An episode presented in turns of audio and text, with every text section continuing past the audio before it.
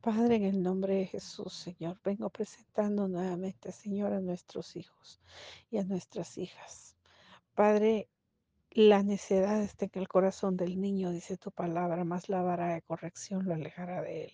La rebelión, Señor Jesús, no es algo que haya venido solamente al corazón de nuestros hijos, sino es algo, Señor, que se presentó aún antes de la formación del mundo, aún antes de Adán y Eva, Señor, la rebelión fue algo que fue puesto en, el, en los cielos. Por ello, Señor Jesús, el enemigo ha querido venir a colocar, Señor, la rebelión, el resentimiento, Señor, en los corazones de nuestros hijos hacia sus autoridades, ya sean maestros, Señor Jesús, ya sean sus jefes dentro del trabajo, ya sean, Señor Jesús, sus autoridades, tanto el presidente como los rectores universitarios y nosotros como sus padres, Padre, en el nombre de Jesús, sus abuelos también, Señor.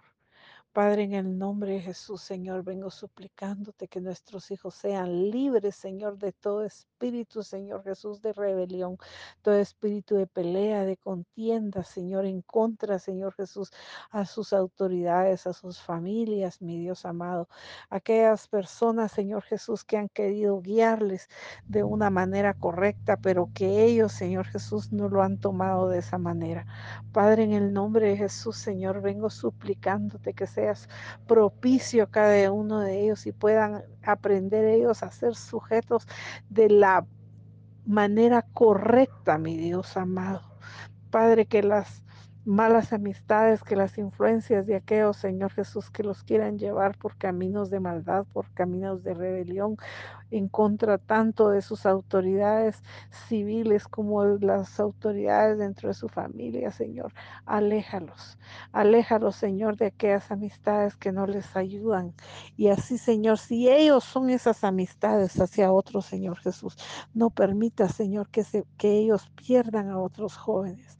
Padre, en el nombre de Jesús, te suplico, te ruego, mi Dios, que seas propicio y sujete, Señor, a la obediencia de Cristo, que el corazón, la vida y la forma de vivir de Cristo sea formada en cada uno de ellos, amado Espíritu Santo. Aquellos hijos, Señor, que por rebelión, Señor Jesús, se han alejado de ti, que se han hecho hijos pródigos por causa de la rebelión.